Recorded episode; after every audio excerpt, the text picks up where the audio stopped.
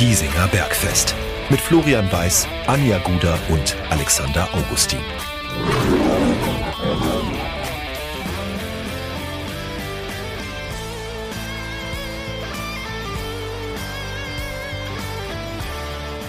Servus und herzlich willkommen. Giesinger Bergfest der Löwenstammtisch lädt zu Episode Nummer 91 und äh, es hat sich ein bisschen was getan im Löwenkosmos. Das tut sich ja immer. Momentan aber äh, ist es erstmal die gute Nachricht, wir haben wieder Planungssicherheit. Und es ist auch gut, dass es zeitnah eine Information gegeben hat, denn äh, aus organisatorischen Gründen sind wir wieder einmal ein bisschen spät, äh, bisschen früher da. Wir sind schon ein bisschen die Frühstarter im Löwenkosmos, liebe Anja, lieber Alex, oder? Ja, mal Montagabend, es, es geht manchmal einfach nicht anders. Ähm, aber die Löwen haben, haben das ja gewusst. Also Günter Gorenz hat ja gewusst, Giesinger Bergfest, Montag 17.15 Uhr wird aufgenommen. Bis dahin muss der Trainer vorgestellt sein, muss seine erste Pressekonferenz gegeben haben. Und sie haben mal wieder Wort gehalten. Also da kann man echt, man kann sich schon drauf verlassen auch. Manchmal. Absolut. Die, das ist ja auch so genial. Ähm, Anja hat ja heute Abend auch noch einen Termin. Also aber das, auf 60 ist ja wirklich Verlass. Mhm. Ich finde es auch sehr nett, dass die quasi alles so legen, dass es für unseren Podcast gut passt. Mhm. Ich glaube dennoch, dass wir es äh, durchaus begrüßt hätten, hätten wir viel früher über einen neuen Cheftrainer reden können. Äh, jetzt können wir es wirklich erstmal an dieser Stelle ein herzliches Willkommen an, ja an äh, oh Gott, wie heißt er denn mit vorher? Maurizio Jacobacci. Ähm, herzlich willkommen in Giesing und äh, wir werden heute sehr, sehr viel über ihn, seine Vita, seinen ersten Auftritt als Löwentrainer äh, sprechen. Wie gesagt, es ist Montagabend, es ist, die Eindrücke sind bei uns noch frisch, das ist wahrscheinlich vielleicht sogar gar nicht so verkehrt. Äh, sehr, sehr, sehr un ungefiltert von uns, würde ich dann mal behaupten, werden wir drüber reden können, frei von der Leber weg, wie ihr es von uns gewohnt seid. Äh, dennoch sollten wir einen mini, mini, mini, mini, mini Blick nochmal auf das letzte Spiel werfen. Hallischer FC gegen 60 München. Ähm, wenn man, wenn man, nehmen wir mal das Positive vorne weg, das hat man auch schon überall gelesen. Endlich mal wieder ohne Gegentor geblieben. Es war phasenweise besser anzusehen als das, was man davor gesehen hat. Wirklich. Ich sage phasenweise. Ich habe auch nicht gesagt, wie, viel, wie groß diese Phasen waren. Es liegt ja auch immer im Auge des Betrachters, Alex. Ja. Ähm, das war es dann aber ehrlicherweise auch schon so ein bisschen. Ähm, Hauptsache nicht verloren, Punkt mitgenommen, zu Null gespielt. Dieses Spiel hatte ehrlicherweise auch keinen Sieger verdient, deswegen ist das in, insoweit in der Hinsicht okay. Dennoch gab es ein, zwei Sachen, über die wir uns auch in unserer WhatsApp-Gruppe so ein bisschen ausgetauscht haben, ähm, die uns geärgert haben. Kann man, glaube ich, schon so festhalten. Mit, mit was fangen wir an? Ähm, ich würde ich würd auf dem Platz anfangen. Ähm, Radi war ja bei Schnupfpapier. Stumpfer der Bäsen tanzt mit mir. So, so, in die Richtung, ja. Also, ja, ich, wir haben es äh, bei Twitter ja auch schon ein bisschen ähm, kritisiert, äh, wie Raphael Holzhauser da agiert hat teilweise. Wir wollen nicht auf einzelnen Spielern rumhaken, aber äh, ich finde, Raphael Holzhauser war so ein bisschen der, das Sinnbild der Löwenmisere der letzten Wochen ähm, und hat jetzt auch nicht den Eindruck gemacht, dass hätte er wirklich verstanden, worum es in der dritten Liga geht. Es hat so ein bisschen, ähm, äh, oder andersrum gesagt, die Kommentatoren bei Magenta Sport, da kam die Frage auf, ja, wirkt er für dich auch wie ein Fremdkörper? Ich, ich weiß nicht mehr auswendig, wer der Experte war. Martin Lanik. Martin Lanik, Dankeschön. Der gesagt hat, nein, man, man, man sieht schon, dass ähm, Rafa Holzhauser Akzente setzen kann. Das mit den Akzente setzen mag stimmen. Er hat für mich trotzdem wie ein Fremdkörper gewirkt. Ähm, vielleicht auch wegen dieser Aktion. Und es ist nochmal unbestritten, dass äh, der hat, ein, der hat eine feine Technik, eine Erfahrung als Fußballer, ähm, hat auch wirklich schon viel erlebt. Also da, darum geht es nicht. Aber momentan in der aktuellen Situation hilft das halt nicht. Das ist jetzt wieder die Frage der Sichtweise. Ist Raphael Holzhauser zu gut für 60? Oder ist er der falsche Spieler für 60? Ähm, man kann sich so und so hindrehen. Also Holzhauser wird, wird sicherlich nicht sagen, er ist der falsche Spieler. Er wird aber auch nicht sagen, er ist besser als die anderen, aber seine Aktionen gegen Halle haben so ein bisschen dafür gesprochen, dass er sagt, naja, hier, jetzt äh, mache ich da den Übersteiger und jetzt zeige ich euch, dass ich hier ein extra klasse Spieler bin für die dritte Liga. Aber das ist ja gnadenlos. Das Problem ist, Und du willst es doch gar nicht sehen in der, also in der Thematik. Ja, natürlich nicht. Ich möchte doch einen haben, der dem anderen auf die Haxen draufsteigt. Ja, du, oder also der, der Übersteiger ist mir völlig scheiße. Genau. Ja, und der dem anderen halt zeigt, hier nicht, bis hierhin und nicht weiter. Aber ich brauche halt den schönen Ball jetzt nicht gespielt haben. Die einfachen Dinge müssen wieder funktionieren. Na? Ähm, und wobei die einfachen Dinge teilweise auch nicht funktionieren, ist auch klar, aber nein, ähm, es geht nur über Kratzen, Beißen, Kämpfen. Ähm, hat ja äh, Maurizio Jacobacci heute auch schon angesprochen, kommen wir nachher noch drauf. Also äh, insgesamt, ähm, das Lustige ist, mit ganz viel Glück kannst du das Spiel gewinnen, wenn Marcel Bär zum Beispiel seine, seine, seine Großchance reinmacht. Aber nochmal unterm Strich, dieses 0 zu 0 war, nennen wir es mal, leistungsgerecht. Auch in der man, Höhe verdient. Auch in der Höhe. ja, nee, ähm, Dementsprechend lasst uns das in der Hinsicht sportlich abhaken. Es war wieder mal, es war schwere Kost. Es war schwere Kost und ähm, dabei soll man es auch belassen. Ähm, wenn wir neben dem Platz gucken, wir, wir haben über das Thema Pyrotechnik ja schon das ein oder andere Mal so ein bisschen gesprochen. Und ähm, da gibt es für und wider. Aber Fakt ist, hilfreich ist es in der aktuellen Situation auf jeden Fall nicht. Vor allem, es wird wieder teuer werden ähm, diese Spielunterbrechung. Ähm, der Referee wollte die Mannschaften ja schon Richtung Kabine lotsen. Ähm, das ist eine ganz, ganz doofe Sache. Es ist nicht hilfreich. Äh, das war ja auch nicht, und das Problem ist, es war jetzt nicht nur Rauch, das war jetzt nicht nur eine bengalische Fackel. Äh, sondern es, sind halt, es ist halt auf dem Platz was geflogen und es ist in, auf die Tribüne etwas genau. geflogen in den Heimbereich und das ist halt ein absolutes No-Go. Da, fängt, da fängt für mich das Problem an. Das geht nicht. Äh, das, sobald andere Unbeteiligte betroffen sind, ähm, hört sich dann auch der Spaß irgendwann auf. Und man kann es auch übertreiben. Also das, das war wirklich, das war wirklich mindestens eine, eine Nummer zu viel. Wir werden gewisse Leute nicht gerne hören, aber so ist es einfach. Also da, wer, wer ein bisschen mit Menschenverstand rangeht, der wird zu diesem Schluss kommen. Und da, da braucht, also da lasse ich auch überhaupt keine Diskussion drüber zu, weil ähm, sobald Raketen in einen anderen Block fliegen, wo, wo äh, normale Fans sitzen, in Anführungszeichen, oder normale Zuschauer, die. die also, sobald das ist Körperverletzung, brauchen wir überhaupt nicht diskutieren. Geht wenn da was Richtung, passiert. Wenn's, also, wenn's das ist gewollt ja. darüber gehauen. Also, ja, also das, das, äh, das geht halt nicht. Das passiert auch nicht mal so nebenbei. Das, da ist schon eine bewusste Aktion dahinter. Ja. Und äh, also nebenbei darf da gar nichts passieren, wenn ich das zündle. Ja. Also wenn ich das schon verbotenerweise mache, dann äh, ja. geht nicht mehr. Nein. Aber auch da, da muss man jetzt ja wieder ein bisschen größer sprechen. Ich finde das einfach, wir drehen uns da seit Jahren im Kreis in dieser Diskussion. Dann gibt es jetzt gibt's Pyro, dann gibt es wieder äh, äh, Du, Du, Du vom Verband und Du, Du, Du vom Verein. Äh, und nächste Woche passiert das Gleiche wieder. Also, wo, wo willst du denn hin? Du drehst dich komplett im Kreis, du sprichst wieder, mal bekommst du wieder 50.000 Euro Strafe als Verein, wird gezahlt, und zwei Wochen später gibt es das Gleiche wieder wo, wo willst du hin? Also das, das hilft ja keinem weiter. Entweder du, du sagst wirklich knallhart, also du, du ich glaube, äh, der Präsident von St. Pauli hat das jetzt in, ins Spiel gebracht, mit Punktabzügen zu operieren oder so. Also wirklich Dinge, die auch dann sportlich den Verein betreffen. Dass dann die Fans vielleicht sagen, jetzt äh, überlegen wir uns zweimal hier, ob wir einen Punktabzug riskieren für unseren Verein, den wir anfeuern und den wir gerne erfolgreich sehen würden.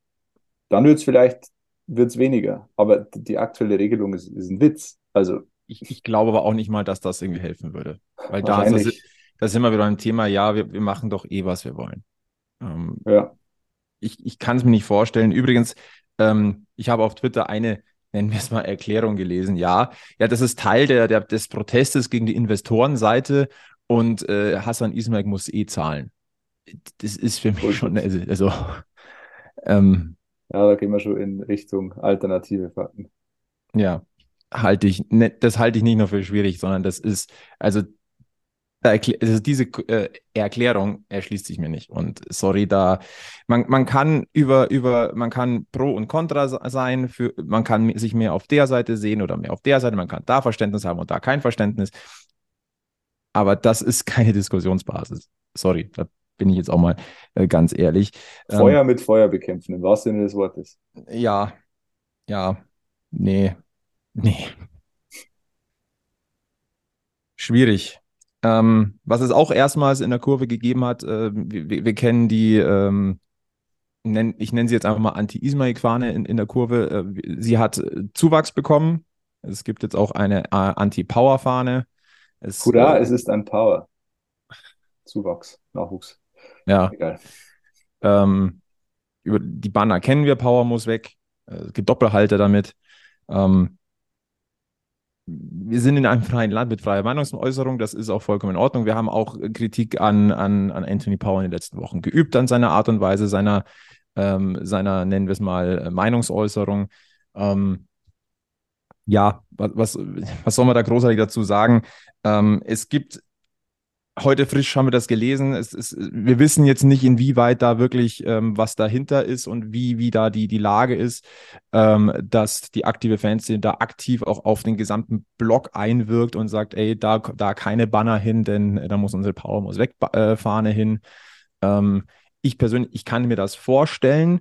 Ähm, ist aber natürlich dann schon auch so eine Sache zu sagen, wir, wir positionieren unsere Meinung, wir lassen keine anderen Meinungen zu, äh, zeigt aber dann ehrlicherweise auch, sind wir wieder, oder beziehungsweise da sind wir wieder beim Thema der, der zerrissenen Fanlandschaft.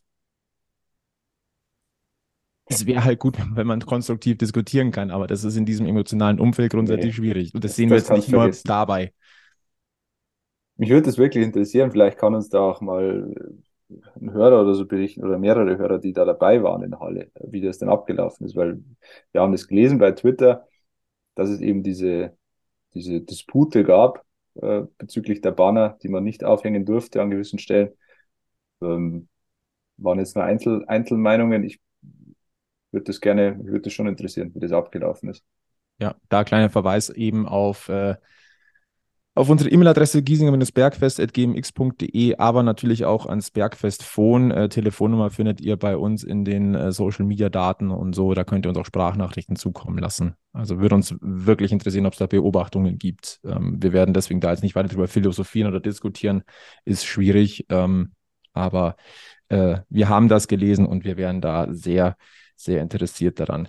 Ähm, bevor wir den letzten Spieltag abschließen, weil, wie gesagt, wir wollen nicht so, so viel in der Vergangenheit wühlen, eher vorausblicken. Äh, diese dritte Liga ist schon ein bisschen wahnsinnig, oder? Mit diesen ganzen Ergebnissen. Ja. Ähm. Also ich glaube mal, wir werden jetzt nicht über e eventuell, ich werde das A-Wort jetzt heute von, aus meinem Mund mit, mit meiner Argumentation nicht bringen, aber. Welches A-Wort? Abstieg? Das ist, das ist hier die Frage. Nee, das ist das, A, das AU-Wort. Es, es, es, rückt, es rückt ja alles immer näher zusammen irgendwie. Auch von hinten. Die hinten ja. gewinnen irgendwie alle gefühlt und vorne, ähm, außer Elversberg, bekommt keiner einen Fuß in die Tür. Also völlig, völlig kurios. Diese Liga macht mich wahnsinnig. Ähm, das Lustige ist auch, und das ist, da sind wir wieder kurz, ganz kurz beim Punkt, äh, fehlende Diskussionskultur oder, oder genaues Nachvollziehen, was, was denn von sich gegeben wird. Man braucht nur sagen, diese Liga ist wahnsinnig und da ist wirklich alles drin für 60 München, von der Aufholjagd bis zum Supergau. Und dann, dann wird einem, oder da möchte der ein oder andere einem schon wieder den Mund verbieten, dass man, dass man nicht über den Aufstieg reden darf. Und das ist, wir müssen gucken, dass wir nicht absteigen und da darf man gar nicht drauf gucken. Man hat nicht, ich habe da nichts anderes gesagt, als dass in dieser Liga alles möglich ist, von, von vorne bis hin. Es lodert also, in jedem so ein emotionales Feuer derzeit. Ja, das ja. ist aber auch, das ist aber auch Morbus 60, oder? Also es gibt zwischen Platz 1 und 3 und 16 oder 17 bis 20 gibt es keinen Tabellenplatz. Also Anscheinend nicht. Das sportliche Geschehen findet entweder zwischen Platz 1 und 3 statt oder zwischen 17 und 20 und dazwischen gibt es nichts. Also es gibt entweder Aufstieg oder Abstieg und dazwischen wird es, also es ist keine Option. Platz 9 ist keine Option. Ich meine, ich bin, ich gehe vollkommen d'accord. Ich gehe vollkommen d'accord damit, dass 60 München als Team, als Trainer, als Verantwortlicher, die brauchen momentan auf die Tabelle erstmal gar nicht gucken, sondern einfach mal gucken, dass man wieder in die Spur kommt und punktet. Und dann kann man mal irgendwann mal gucken, wenn man in einem Flow ist, was, was geht denn? Bin ich vollkommen dabei. Aber als Fußballbeobachter kann man doch sagen, diese dritte Liga ist wahnsinnig, wer da alles Punkte lässt, was da alles möglich ist. Und über die letzten Jahre, wir wissen auch, ähm, ein FC Bayern 2, Entschuldigung, wenn ich, wenn ich diesen Namen mal kurz in diesem Podcast erwähne, der war, keine Ahnung, 10., 11. zur Halbzeit, mhm. ist am Ende Meister geworden. Ist in ja, der überhaupt, ich glaube, die waren sogar noch weiter hinten. Und die waren noch weiter hinten. Auch ein, ein, ein Kickers Würzburg stand mal ja. einigermaßen stabil da und ist plötzlich runtergegangen. Ja. Ähm, es ja, ist eben, einfach ist, alles. Aber so eine Liga, das ist halt grundsätzlich schlecht, so wie es läuft. Also ich, ich sage jetzt einfach meine Meinung. Ich habe diesen Aufstieg nicht mehr auf dem Zettel, aber ich wünsche mir nicht, dass die hinten drin jetzt alle gewinnen, weil dann geht es ganz schnell, wenn du noch ein paar Federn lässt, dass du nach unten gehst. Also lieber sollen da die oben ihr Spielchen da oben einfach durchziehen und man kann sich jetzt mit neuem Trainer auf nächstes Jahr vorbereiten. Und gut ist die Geschichte. Ich Aber dass es von hinten so eng wird.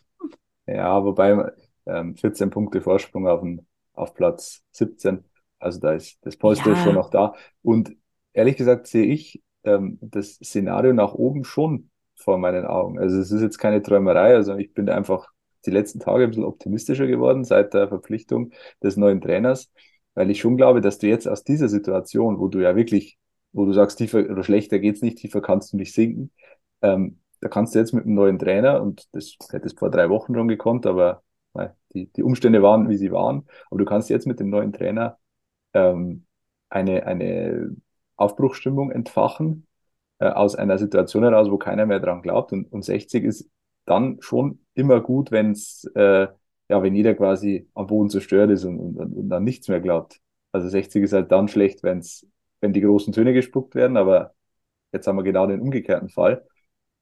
Und ich glaube, dass du da, ich meine, du bist ja mittendrin noch mit fünf Punkten Rückstand auf den Relegationsplatz. Du kannst da jetzt schon noch, ähm, wenn du so das, das erste Spiel jetzt gewinnst, ähm, dann kann da, kann da was entstehen. Also ich bin da weit davon entfernt, das abzuschreiben, aber natürlich die letzten Spiele, wenn man die zugrunde legt, ist das ein sehr unrealistischer Traum.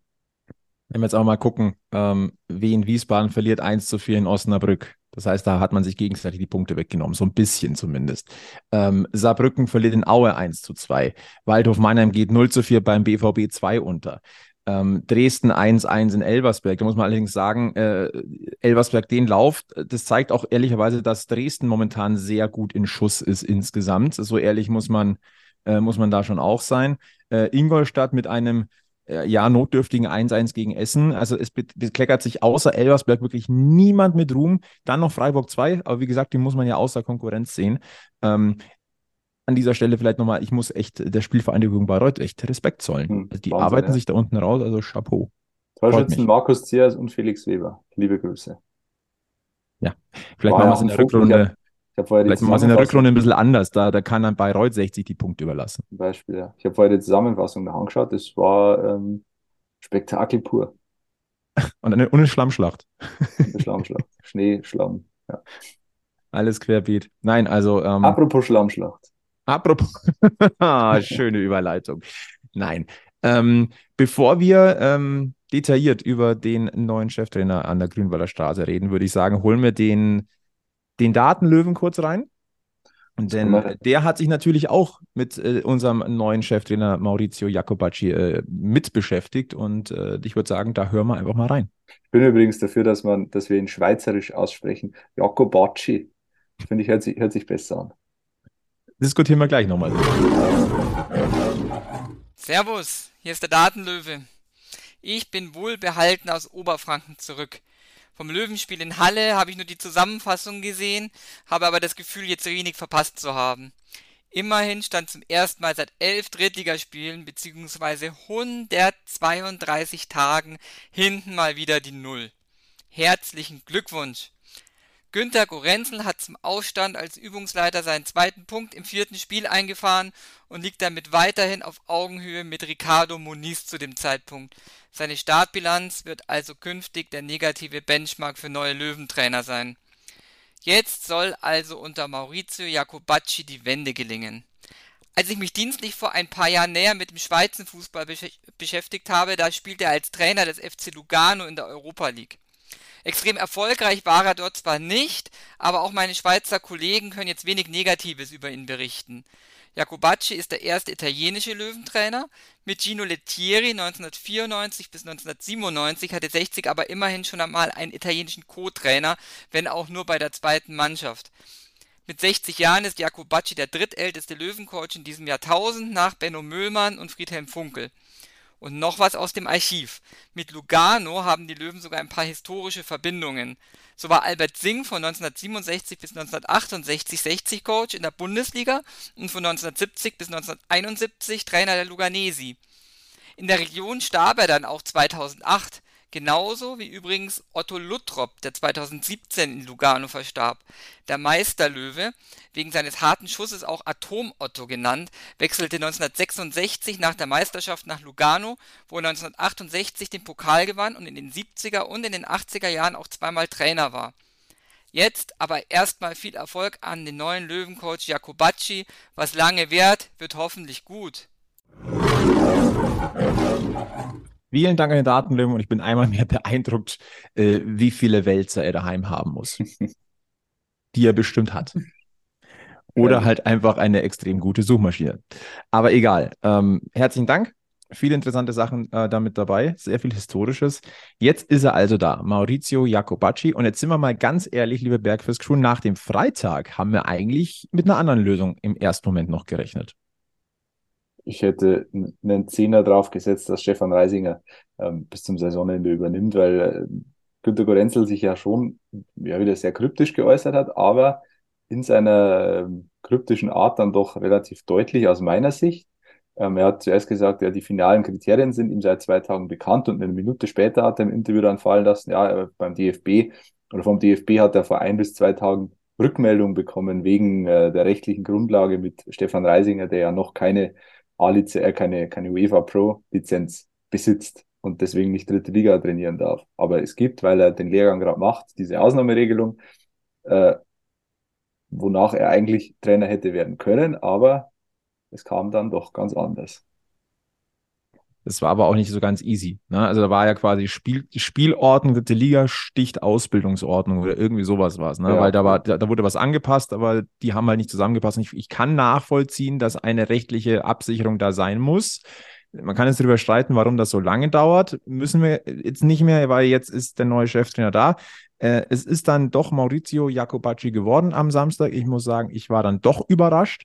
Ähm, das war, das meine ich jetzt nicht respektierlich, aber das ist aus, aus, aus der Münchner Sicht der unbekannteste Name gewesen. Und deswegen war er für mich im ersten Moment ehrlicherweise auch der höchstwahrscheinlich äh, unwahrscheinlichste. Ähm, und das hat jetzt nichts damit zu tun, von wem er vorgeschlagen wurde oder nicht vorgeschlagen wurde oder wie, er, wie dieser Name aufgetaucht ist. Da reden wir gleich nochmal drüber. Das ist nochmal eine ganz andere Geschichte. Aber ich glaube, ich kann für uns alle sprechen. Letztendlich ist es die überraschendste Lösung. Das auf jeden Fall, ja. Aber ich finde es jetzt im Nachhinein, wenn man sich so ein bisschen auch mit der Person Jakobacci beschäftigt hat, ähm, macht es schon durchaus Sinn, den zu verpflichten. Und ich glaube, dass das sogar ein Vorteil oder genau der entscheidende Punkt werden kann, dass er eben ein unbeschriebenes Blatt ist im deutschen Fußball. Keiner kennt ihn, auch die Spieler kennen ihn nicht, können völlig unvoreingenommen reingehen und er ist so der maximale, ähm, das maximale Gegenteil zu dem, was, was äh, die anderen Trainerkandidaten äh, mitgebracht hätten. Also er ist eben dieser Mr. X, der jetzt komplett neue Impulse setzen kann. Anja, wie siehst, wie siehst du das? Ähm, Vorteil Unbekanntheit, Vorbe Vorteil Unbekümmertheit? Ich weiß jetzt nicht, ob das beides Vorteile sind. Ich finde, dass er eigentlich einen ganz duften Eindruck macht und äh, ich kann mich jetzt gut mit ihm anfreunden, so nach den ersten Sachen, die man von ihm so gehört hat und, und äh, nach der kleinen Recherchearbeit von Alex. es passt doch irgendwie zu uns. Also ich weiß jetzt halt nicht, ob jemand anderes besser gewesen wäre als er. Lassen wir ihn doch einfach erstmal ankommen. Und da sagst du jetzt genau das Richtige. Und ich glaube, das ist dieser Appell, den man hier an den Löwenkosmos einmal rauslassen sollte. Wir kennen ihn noch nicht pers äh, persönlich, beziehungsweise heute das erste Mal wirklich gesehen ähm, bei der Pressekonferenz. Wir können da über seine Statements, über seine An sein Auftreten können wir gleich reden. Ähm, aber er ist verdammt nochmal jetzt der neue Löwendompteur. Er fängt bei sich bei Null an. Er übernimmt eine verunsicherte Mannschaft und er hat erstmal jede Chance verdient und jede Rückendeckung. Egal welcher Hintergrund oder sonst irgendwas. Und man kann ihn nach ein paar Wochen an Ergebnissen messen. Aber er, er wird es nicht gleich, nicht gleich Wasser zu Wein machen können. Das, das, also von dem Gedanken, glaube ich, muss man sich ganz schnell verabschieden. Und er hat verdammt nochmal eine faire Chance verdient. Gesunde Skepsis ist vollkommen in Ordnung, aber Fairness und menschlich fair bleiben. Das ist, glaube ich, jetzt das höchste Gebot. Es bringt jetzt nichts da, jetzt gleich zu sagen, das wird doch nie was. vor allem, wenn man ihn bewerten will vor dem ersten Löwenspiel, dann doch bitte mit ähm, Argumenten und mit äh, inhaltlichen Kriterien und nicht zu sagen, ah, oh, der hat einen italienischen Namen. Das, das, das erinnert mich an Riccardo Moniz und Vitor Pereira. Bloß weil, bloß weil er einen, einen, einen Namen hat, der nicht urdeutsch ist. Also, wo sind wir denn? Wenn, ja. wenn das das Kriterium ist, dann, also. Das ist keine fachliche Diskussion. Hätte den Pep Guardiola auch nie in die Bundesliga wechseln dürfen, zum Beispiel. Ja. Und ein Argument, was fällt halt einfach schon mal, ähm, er ist multilingual. Also der spricht wirklich alle notwendigen Sprachen auch. Und das ja. gab es unter Vitor Pereira zum Beispiel nicht. Mhm. Muss man jetzt auch mal ganz deutlich sagen. Ja, und der ist ja vom Typ her auch ganz anders. Also die, die, jeder Vergleich verbittet sich da. Natürlich, ich ja. weiß, wo, wo dieser Gedanke herkommt, natürlich, äh, aber inhaltlich nicht zu halten, dieses Argument. Die Anja hat schon angesprochen, Alex, du hast dich mal auf die äh, Recherche gegangen, äh, begeben und hast mal so geguckt, äh, wer ist dieser Maurizio Jacobacci? Was, für was steht er? Ähm, lass uns doch mal ein bisschen an deiner Recherche teilhaben. Weil letztendlich hat sich das ein bisschen überholt mittlerweile. Äh, ich habe das Samstagabend ein bisschen recherchiert. Ähm, Jakobacci hat das in der Pressekonferenz ja größtenteils eigentlich bestätigt, was ich da so aufgeschrieben habe, dass er eben ähm, das Team über alles stellt, dass er zwar den Einzelnen schon fördern will, aber nichts geht über das Team. Er ist emotional an der Seitenlinie, er ist aktiv, er dirigiert viel, ähm, was ihn übrigens grundlegend von Günter Gorenzel unterscheidet, der gegen Halle teilweise apathisch ähm, an der Seitenlinie stand. Er ist einer für den, für den einfachen Fußball, also er sagt schon, er ist ein Taktikfuchs, aber ähm, kein Revoluzer, sondern er sagt, er schaut sich an, was ist die Lage, wie, wie ist die Mannschaft aufgebaut, welchen Kader habe ich zur Verfügung ähm, und daraus baut er sich dann eine Mannschaft oder einen, einen Elfer, äh, also eine Startelf zu, zusammen, die dann im besten Fall funktioniert.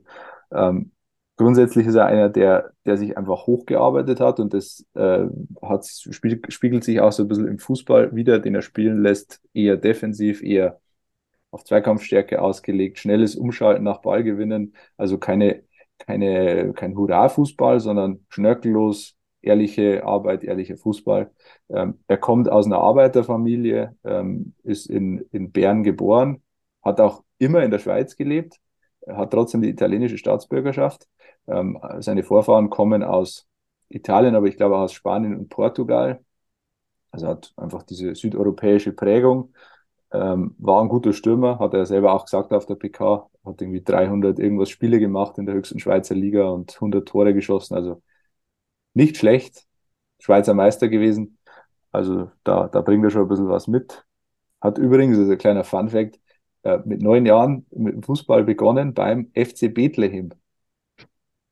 Der ist aber lustigerweise in, äh, in Bern, ich glaube in Bern, ja, Stadtteil, na, kein Stadtteil von Bern, aber ein, ein, ein Stadtverein in Bern liegt, hat nichts mit, mit Bethlehem zu tun, auch nicht mit Barfuß Bethlehem oder so. Sondern, Liebe Grüße an, an das Team aus der Royal Bavarian Liga in München übrigens.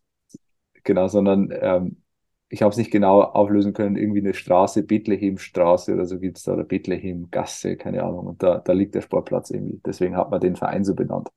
Ähm, hat eben den Ruf des Anpackers in der Schweiz, jemand, der sich für nichts zu schade ist, der, der auch die schwierigste Situation annimmt. Das zeigen ja auch seine, seine vorherigen Stationen, wo er äh, bei Wacker Innsbruck zum Beispiel war. wir, wir wissen das auch von Daniel Birovka, dass das ein schwieriges Pflaster ist in, oder war. Ich glaube, Wacker Innsbruck gibt's nicht mehr, oder? Haben Sie nicht, haben Sie nicht, nicht in der oder? Form. Also ich weiß nicht, wie oft sich in Innsbruck das Team mittlerweile oder der Verein neu gegründet hat. Also ja. Aber eine, eine dieser Stationen FC Sion war auch so eine, so eine Situation, wo ihn der Präsident ähm, quasi hauruckartig vor die Tür gesetzt hat. Äh, also das, er kann das schon in unruhigen Umfeldern auch zu arbeiten. Ähm, hat eine ewig lange Vita, also die, die 25 Vereine schon gehabt, was ihn natürlich erstmal von vielen so ein bisschen skeptisch, ähm, ja, skeptisches Licht auf seine, auf seine Person geworfen hat, weil natürlich jeder sagt, das ist ein Wandervogel und der hat es nie lange ausgehalten und hat nirgendwo Erfolg gehabt würde ich jetzt so gar nicht so unterschreiben. Also er hat in, gerade in der Schweiz einen guten Ruf. Wir haben uns da ein bisschen umgehört. Gibt auch eine Podcast-Folge von der, vom Podcast Dritte Halbzeit, Schweizer Podcast. Die, die haben eine Folge über ihn gemacht oder einen, Teil der Folge ihm gewidmet, 2020. Da war er gerade beim FC Lugano, glaube ich. Ähm, und haben da wirklich in höchsten Tönen von ihm geredet, ähm, weil er einfach seine Arbeit macht, keine großen Reden schwingt, sondern einfach ein unaufgeregter Typ ist, der, der schnell an den richtigen Stellschrauben drehen kann. Ja, Servus und Grüezi miteinander. Mein Name ist Silvan Kempfen. Ich bin stellvertretender Chefredaktor vom Fußballmagazin 12. Das ist das Pendant zur Elf Freunde in der Schweiz. Und ich werde euch kurz etwas über Maurizio Jacobacci erzählen, den hier eigentlich alle Mauri nennen. Äh, vielleicht kurz zur Spielerkarriere, die war mehr als ordentlich, würde ich sagen. Er hatte seine Höhepunkte sicherlich mit Neuchâtel Xamax, das war damals ein großer Club in der Schweiz in den 80er Jahren. Und wenn man ihn wahrscheinlich nach seinem persönlichen Highlight fragen würde, dann würde er wahrscheinlich das Tor gegen Real Madrid nennen, 1986 im UEFA Cup Viertelfinale. Xamax hat da 2-0 gewonnen und ist nur knapp ausgeschieden.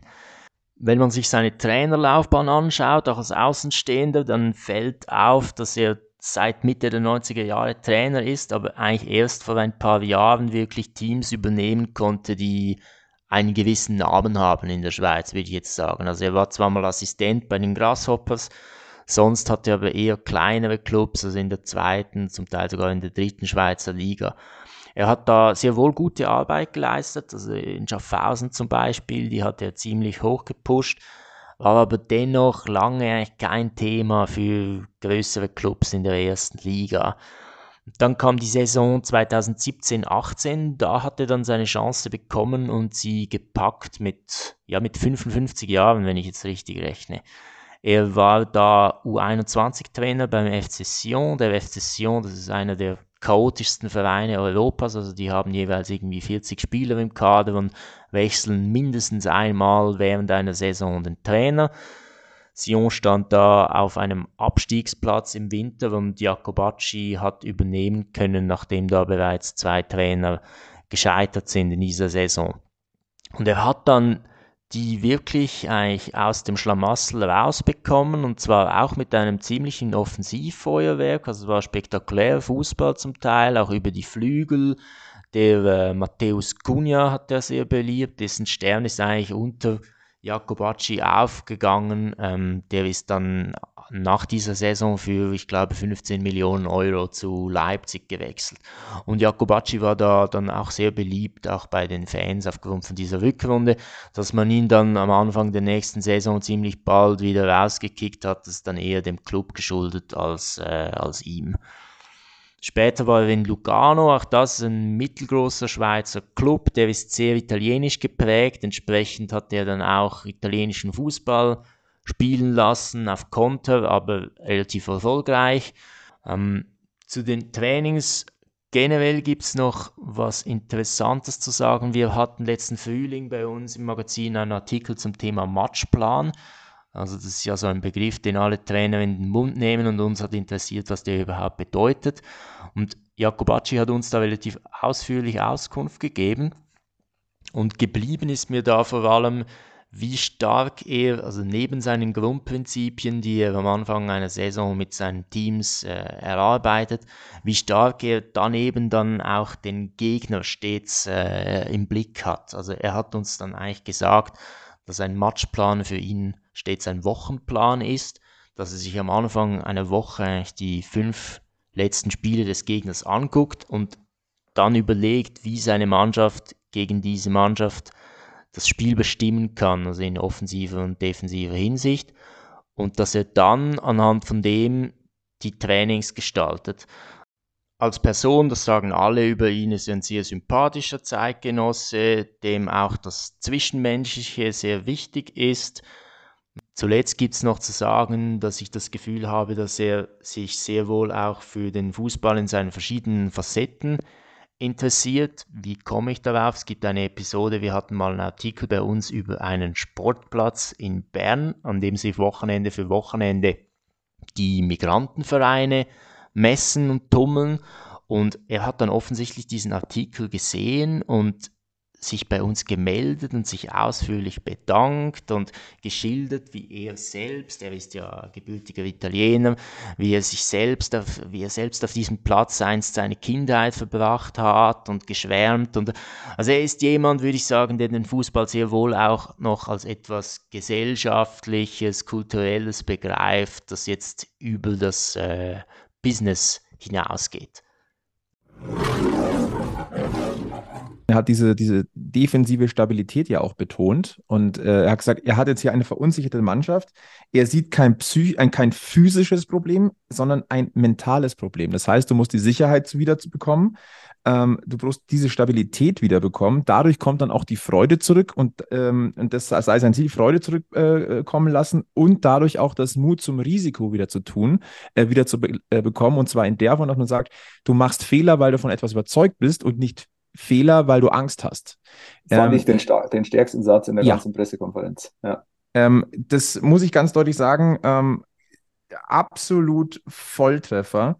Ähm, was mich auch ehrlicherweise beeindruckt hat, neben seinem Auftreten als irgendwie Gentleman, hm. muss ich sagen, also sehr nahbar, muss, äh, wirklich positiv überrascht. Hat eine Aura auf jeden Fall. Ja. Ähm, er hat noch gesagt, entscheidend ist, wollen wir oder wollen wir nicht? Ich kann den Spielern nur helfen, aber sie müssen die Hilfe auch annehmen wollen. Ganz das ist das 50 Prozent, 50 Prozent. Ja, es, also es, ist, mich, es wirkt so, als hätte ich diesen Satz an diesem Stammtisch schon mal gehört, in der Form. ja, vielleicht hat er bei uns reingehört vorher. Guter Typ.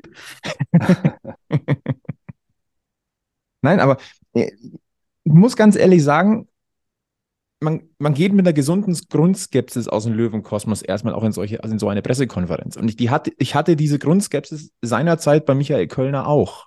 Ja. ja. Aber ich muss sagen, dieses Auftreten fand, fand ich schon bemerkenswert.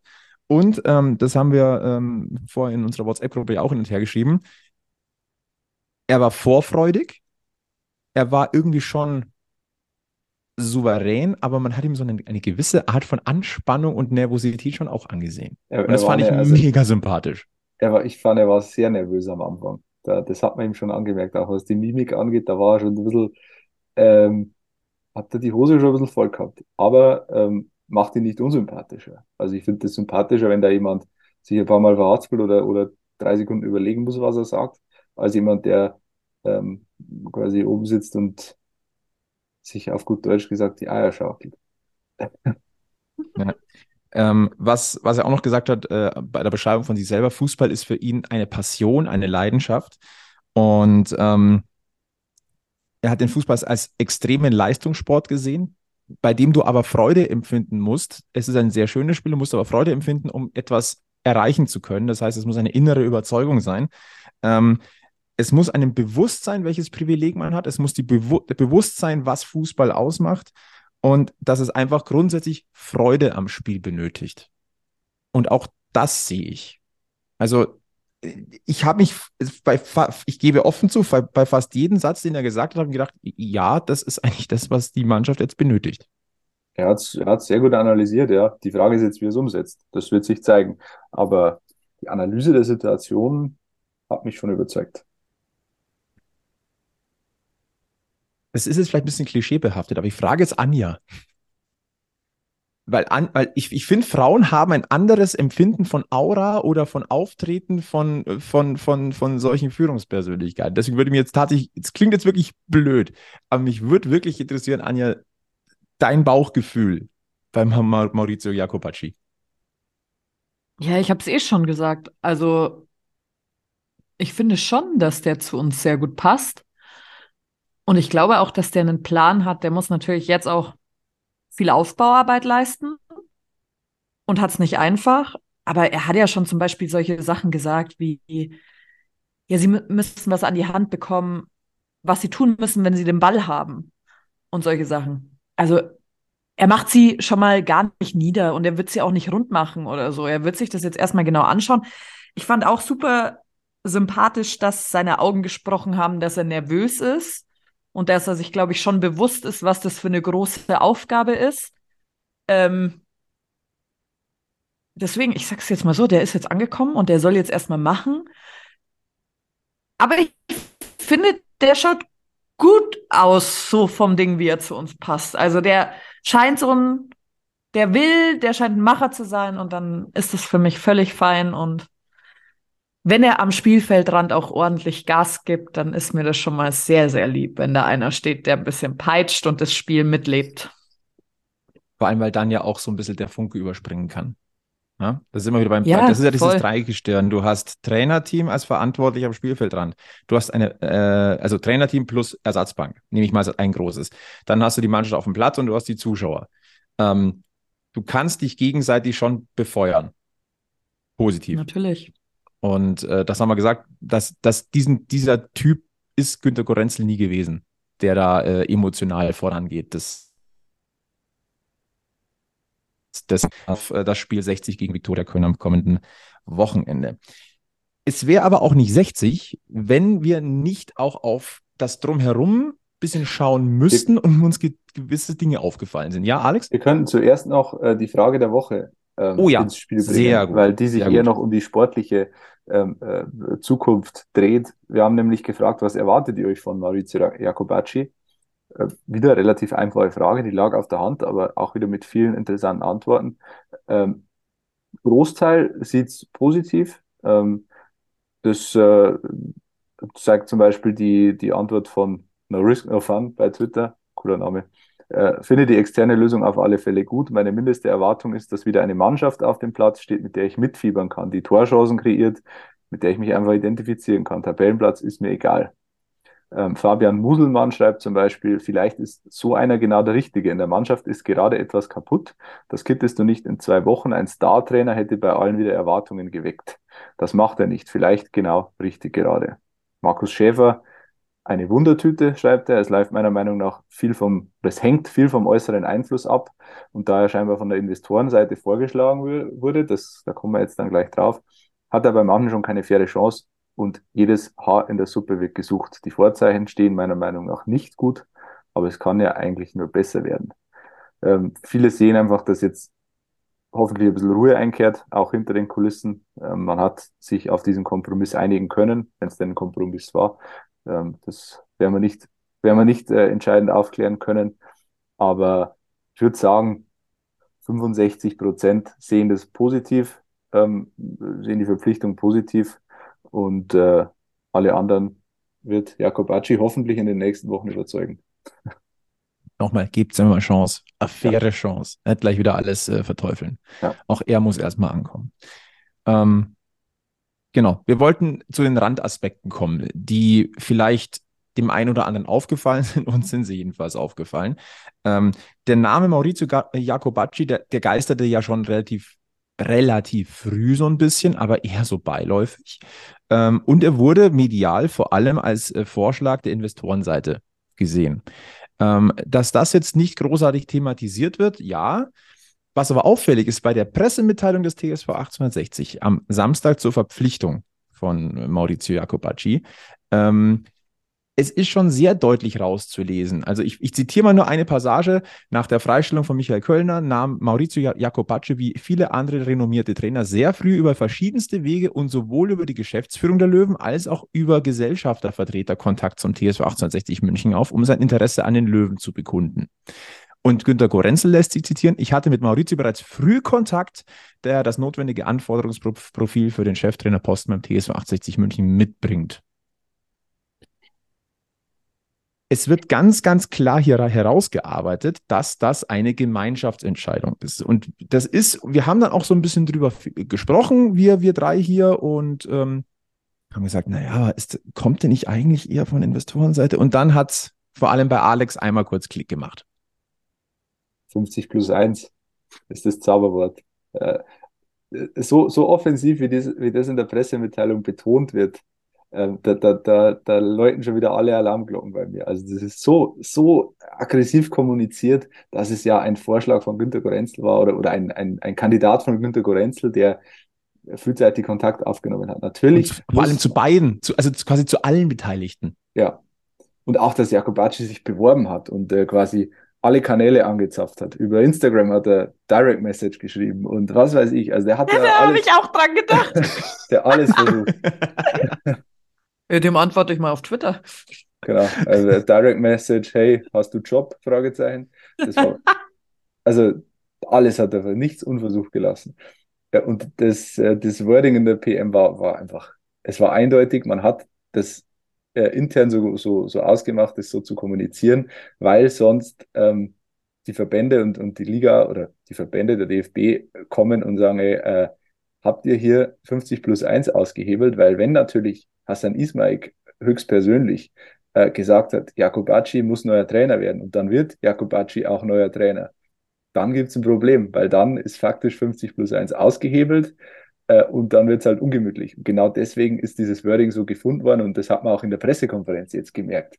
Ähm, es gab die Nachfrage, ähm, wie, wie, wie hat sie, ich weiß nicht mehr, wie das Wording genau war, aber auch eben in diese Richtung, wie denn der Bewerbungsprozess abgelaufen ist. Und bevor Jakobacci antworten konnte, ist sofort Günter Gorenzel dazwischen gegrätscht und hat äh, quasi nochmal betont, ja, wie, wie das denn abgelaufen sei und dass er einer von vielen äh, Kandidaten auf der Liste gewesen sei. Also es war alles sehr offensichtlich. Ja. Wenn man diesen Hintergedanken 50 plus 1 einfach hat, dann ist das klar ersichtlich. Ja. Und dann sind wir beim Thema der Eloquenz von Günter Gorenzel, der und auch der, mit der Medienabteilung des TSV, dass das halt dann auch so gemacht wird. Aber ich weiß, es ist äh, ein bisschen schlechtes Laientheater, ehrlich gesagt. Ich finde es jetzt nicht unbedingt Ist sehr- das der Profifußball nicht mittlerweile sowieso? Wer schon so- überall in, in welcher Bettwäsche geschlafen hat, auch in Cristiano jeden Ronaldo Fall. hat, hat, Ja. hat in Kindheitstagen in Bettwäsche von Al Nasser geschlafen.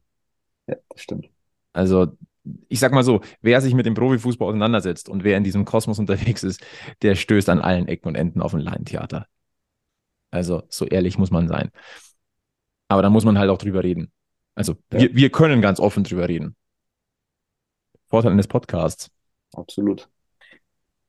Ja, und dann, dann, dann gab es ja noch auch äh, das Statement äh, des, äh, des zweiten Gesellschafters des, äh, der TSV München von 1860 GmbH und Co. KG, äh, nämlich äh, des TSV München von 1860 e.V.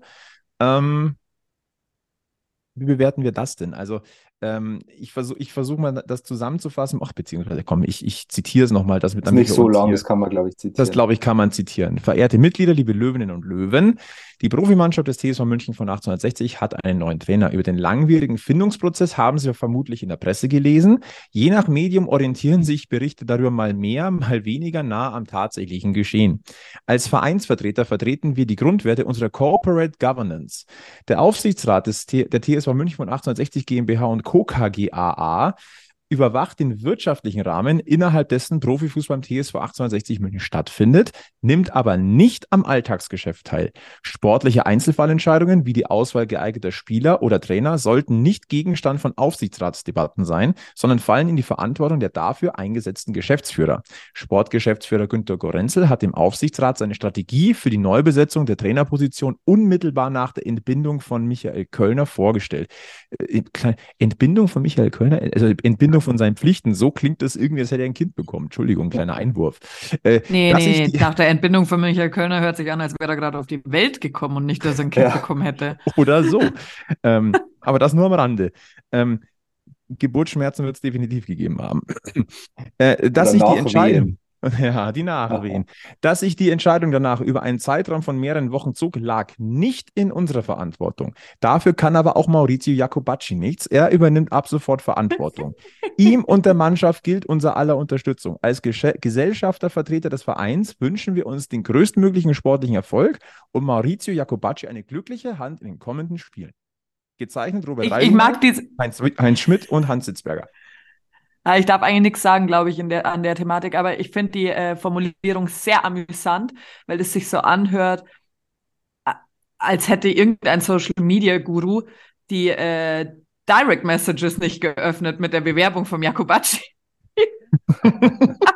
Und deswegen ist es jetzt so schwer dazu gekommen. Also genauso liest sich das für mich, wenn ich das mit einem lächelnden äh, Teil meines Körpers betrachte. Aber wie, Ah, Mist, das ist unter Anfrage gelandet. Den kannte ich noch gar nicht. Wir sind noch nicht befreundet. Die Nachricht wurde nicht zugestellt. Nehme ich mal die Freundschaftsanfrage an. Wer ist denn das? Was sagen wir denn dazu? Also ich persönlich, ich, ich, irgendwie hat irgendwas in mir damit gerechnet, dass das Präsidium des EV nochmal etwas dazu beitragen wird. Es hat ein bisschen was von Gesicht wahren. Also äh, inhaltlich hätte es diese Mitteilung nicht gebraucht, finde ich. Ähm, ja, sie ist halt veröffentlicht worden, eben um ums Gesicht zu wahren. Also das ist für mich die einzige Erklärung. Ich finde, diese Meldung reiht sich eigentlich perfekt ein, auch in die, in die Pressemitteilung der Verpflichtung überhaupt, um einfach diesen zu betonen, diesen Rahmen, diese Rahmenbedingung, in der bei 60 Profifußball gespielt wird und wer welche Zuständigkeiten hat. Ganz ja. einfach. Ähm, da geht es einfach um das offensive Darlegen. So ist es und so muss es ja auch sein. Wir machen hier alles korrekt. Ich frage mich immer, ob es das bei anderen Vereinen auch so gibt oder ob das bei 60 so speziell ist, aber. Es gibt bestimmt ein paar Vereine, aber es ist schon ja, kom komisches Prozedere, komischer Vorgang. Ja, aber, aber endlich, ist es, endlich ist es vorbei. Endlich haben wir Fakten und mit denen können wir arbeiten. Und äh, jetzt gibt es dann auch keine Ausreden mehr, dass Unsicherheiten auf der Trainerposition oder so sind, sondern jetzt haben wir Fakten und äh, jetzt liegt die Wahrheit auf dem Platz. Gott sei Dank haben wir noch kein Phrasenschwein. Ja. Eine kleine Sache hier am, am Rande dessen hier noch. Äh, das ist ja heute auch aufgeglaubt. Manuel Baum hat ja anscheinend auch so ein bisschen zum Kandidatenkreis mhm. gehört. Ähm, der war heute bei Sky, also am heutigen Montag, nennen wir es mal, nicht ganz so happy. Denn äh, er hat gemeint, dass er von seiner Nichtberücksichtigung ähm, aus der Presse erfahren hätte äh, am Samstag, denn es habe am Donnerstag noch äh, ein Gespräch äh, mit Löwenvertretern gegeben, hat es namentlich niemanden genannt. Ähm, er ist dann davon ausgegangen, also das soll auch, also die Frage soll wirklich gewesen sein, hilfst du uns ab mhm. kommender Woche oder so? Ähm, beziehungsweise ich hau, mir mal das, äh, das wörtliche Zitat raus, bevor man uns vorwirft, wir würden hier etwas nicht genau wiedergeben. Das machen wir mal. Also ja. er war, Entschuldigung, es war schon am Sonntagnachmittag, war er bei Sky. Und er hat gesagt, jeder weiß, dass ich eine tiefe Verbundenheit zum, zu dem Verein habe. Jetzt schon mit meinem Sohn der dritten Generation als Spieler dort. Es war tatsächlich so, dass am Donnerstag ein Kontakt stattgefunden hat, in dem es geheißen hat, du kannst du uns bis Ende der Saison helfen. Ich glaube, es ist immer ganz wichtig, wenn man eine Verbundenheit zum Verein hat und wenn es einem nicht gut geht, dann sagt, ja, man hilft dann auch. Deswegen habe ich mich tatsächlich auch schon darauf vorbereitet auf den Montag. Und am Samstag habe ich dann doch gelesen, jetzt ist es doch ein anderer. Es ist natürlich dann schon überraschend, wie die eine oder andere Kommunikation abläuft. Das war nicht die feine englische Art. Äh, Günter Gorenzel hat sich gleich zu Wehr gesetzt. Er hat gesagt, also das kann er nicht nachvollziehen, er wird da jetzt keine Details äh, nochmal noch mal, ähm, vorkauen. Aber man hätte offen kommuniziert. Ich sage mal so, es würde so ein bisschen ins Gesamt Bild passen grundsätzlich, weil wir gerne über Kommunikation sprechen. Ähm, aber ja, ah, ja äh, Entschuldigung, eine, eine Info noch äh, oder beziehungsweise ein zusätzliches Zitat von, von Manuel Baum. Es ging bei mir weder um Laufzeit noch um Geld. Ich wiederhole mich, man ist eng an dem Verein. Ich wollte einfach helfen. Ich hatte mich ja auch schon ein bisschen vorbereitet. Ja, unschön. Nicht schön. Also wenn es denn so war, dass da, dass Geht da gar nicht. gehakt hat, dann ist es nicht schön. Vor allem, weil man weiß, dass Manuel Baum ein gutes Verhältnis zu 60 München hat. Ja. Aber Kann man jetzt überschreiten, ob er der bessere Trainer gewesen wäre oder nicht, oder die bessere Wahl, keine Ahnung, oder von wem er vorgeschlagen wurde. Ähm, das wäre nicht das erste Mal, dass 60 jemanden äh, nicht unbedingt gut behandelt, der, der den Löwen im Herzen trägt und sich gerne beim Verein engagieren würde. Also ich, hm. Es ist traurig, aber es überrascht mich nicht. Wie gesagt, ich Mal Manuel aus, Baum, ähm, Anja, du kennst ihn auch äh, persönlich, ein absolut guter Typ ist. Also wirklich ein, ein, ein netter Mensch, ein aufrichtiger Mensch. Und dann ärgert mich das eigentlich umso mehr, dass man da nicht zumindest mal kurz anrufen kann und sagen, hey, äh, Manu, es, wir haben uns für jemand anderen entschieden, aber danke, dass du dich angeboten hast und wir schätzen das sehr. Das, sind, das ist eine Minute Gespräch dann ist der Chaos gegessen. Aber nein. Ja, die Minute, die Minute muss dir jeder wert sein, der auf deinem Zettel gestanden hat, ja. mit dem du Kontakt hattest. Das ist Aber vielleicht romantisieren wir da auch das Fußballgeschäft ein ja. bisschen zu sehr. Ich, befürchte, dass das nicht, nicht nur bei 60 so abläuft. Leider. Wie gesagt, die Liste an Kandidaten muss lang gewesen sein. Das werden einige Telefonate gewesen sein. Aber Ja. ähm, Wurzel in Wahrheit wird daran schon dran sein. Ähm, Ja. Sonst wäre, würde sich Manuel Baum nicht so enttäuscht äußern. So. Wenn wir mal drauf gucken, was am kommenden Wochenende ansteht. Also, wenn wir hier unseren Stammtisch gleich beschließen, hat das Spiel Viktoria Köln, der nächste Löwengegner gegen Freiburg 2, noch nicht stattgefunden. Also Anstoß ist in 55 Minuten erst. Deswegen können wir da relativ wenig draus ziehen. Ähm, aber ansonsten am kommenden Wochenende, was erwartet uns da? Äh, Freitag wird der Tag geöffnet mit dem Duell Freiburg 2 gegen Dortmund 2. Nicht interessant, aber naja, zweite Mannschaften. Aber das Thema machen wir jetzt nicht auf. Äh, Samstag ganz spannend: Wiesbaden gegen Ingolstadt. Meppen gegen Halle, Dresden gegen Aue, Zwickau gegen Ferl und Saarbrücken gegen Osnabrück. Ui. Und natürlich 60 gegen Viktoria Köln. Am Sonntag dann Essen gegen Bayreuth, Oldenburg gegen Duisburg und am Montagabend das Topspiel Mannheim gegen Elversberg. Mhm. Interessanter Spieltag. Ein sehr interessanter Spieltag. Es interessiert uns aber natürlich nur in erster Linie das Löwenspiel. Und äh, Viktoria Köln hat, wie gesagt, noch das Montagsspiel, das noch nicht stattgefunden hat, wenn wir hier reden. Ähm, wir wollen aber trotzdem mal ganz kurz gucken, wie denn so die letzten Spiele gewesen sind. Ähm, der, der Kölner und äh, ja, auch eher durchwachsen. Also seit drei Spielen ungeschlagen, wenn man heute das Freiburg-Spiel eben noch ausrechnet. Davor aber auch drei Niederlagen kassiert. Die waren allerdings gegen Osnabrück, Saarbrücken und Mannheim. Da kann man verlieren. Unentschieden in Wiesbaden geholt. Äh, zu Hause gegen Essen gewonnen. Ein Unentschieden bei Dynamo Dresden geholt. Ähm, Ja. gibt definitiv leichtere Aufgaben. Und momentan gibt es keine leichten Aufgaben für 60 München. Gibt's in der Liga ja eh nicht. Also kannst gegen den Tabellenletzten spielen. Und am Ende stehst du auch wieder mit leeren Händen da. Also egal. Richtig. Viktoria Köln, ein stabiler Drittligist. Ähm, wir können eigentlich nur noch zum Ende dieses Podcasts, dieses Stammtisches nochmal dran appellieren. Ähm, jeder darf emotional momentan ein bisschen vom Gas gehen. Ich glaube, wir müssen alle ein bisschen zusammenrücken. Es geht nur um 60 München. Maurizio Jacobacci hat eine faire Chance verdient und zwar nicht eine, die nach 90 Minuten schon endet, sondern das wird ein Prozess sein. Ähm, man darf sehr wohl auf die dritte Liga gucken und sagen, da ist alles Mögliche drin. Aus Sicht, aus reiner Löwensicht geht es nur darum, Spiel für Spiel zu gucken. Alles andere macht momentan keinen Sinn. Ähm, und ansonsten einfach, wie gesagt, vielleicht ein bisschen Fuß vom Gas nehmen. Ja. Insgesamt. 60 hat sich für den Jakobacci-Weg entschieden und jetzt geht es darum, so viele Pilger wie möglich zu finden, die den Weg mitwandern wollen. Das ist ein unfassbar schlechtes Wortspiel, absolut konstruiert, aber ich musste es machen. Die Hälfte wird es überhaupt nicht verstanden haben und völlig zu Recht. Aber jetzt geht's dir wieder gut, Alex, gell? Ja. Naja. Ja. Vielleicht geht uns ja am Ende dieses Weges dann doch noch ein Lichtchen auf.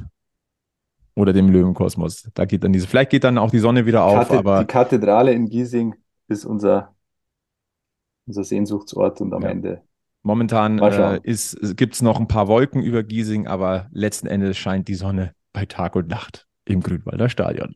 so ist das. Ich glaube, wenn wir jetzt noch, ich glaube, jetzt ist wirklich der Punkt gekommen, wo wir diesen Stammtisch beschließen sollten, weil ich glaube, jetzt wird es echt schlimm. Bodenlos. Ja, bodenlos. Wie ihr es von uns gewohnt seid. Äh, eine Sache noch, wir feiern den nächsten Geburtstag, das kann man ja Oh. schon mal sagen. Vielleicht gibt's Geschenke. Oh ja. Vielleicht. ich sag das jetzt einfach als Mädchen in der Runde. Ich mag Geschenke total gerne zum Geburtstag. ja. Das ist gut. Und wir sind, wir Also sind uns darf schon man welche. auch Geschenke machen. Ja, ja, ja, auf jeden Fall. Also wir, wir, wir, ne- wir dürfen das ja auch annehmen. Ja. Und äh, aber wir sind natürlich auch äh, durchaus äh, der, der, der Typ von, von Löwen und Löwinnen, äh, die andere an, an, ihrer, an ihrer Freude teilhaben lassen. Mehr dazu dann nächste Woche, oder? Ja, würde ich anpeilen. Dann machen wir das. Dann ähm, verweisen wir wie immer auf Facebook, Twitter, Instagram. Ähm, da verpasst ihr nichts, was wir treiben. Ähm, hinterlasst gerne eine Bewertung in den Podcast, äh, in den Podcatchern, so sagt man richtig. Fünf Sterne freuen uns da am meisten. Abonniert den Podcast, empfehlt uns weiter und ansonsten verbleiben wir mit den besten weiß-blauen Grüßen vom Löwenstammtisch. Bleibt's gesund bleibt's freundlich, bleibt's möglichst entspannt und bleibt's vor allem eins. Löwenslang, weiß, blau. Bis zum nächsten Mal beim Giesinger Bergfest. Servus.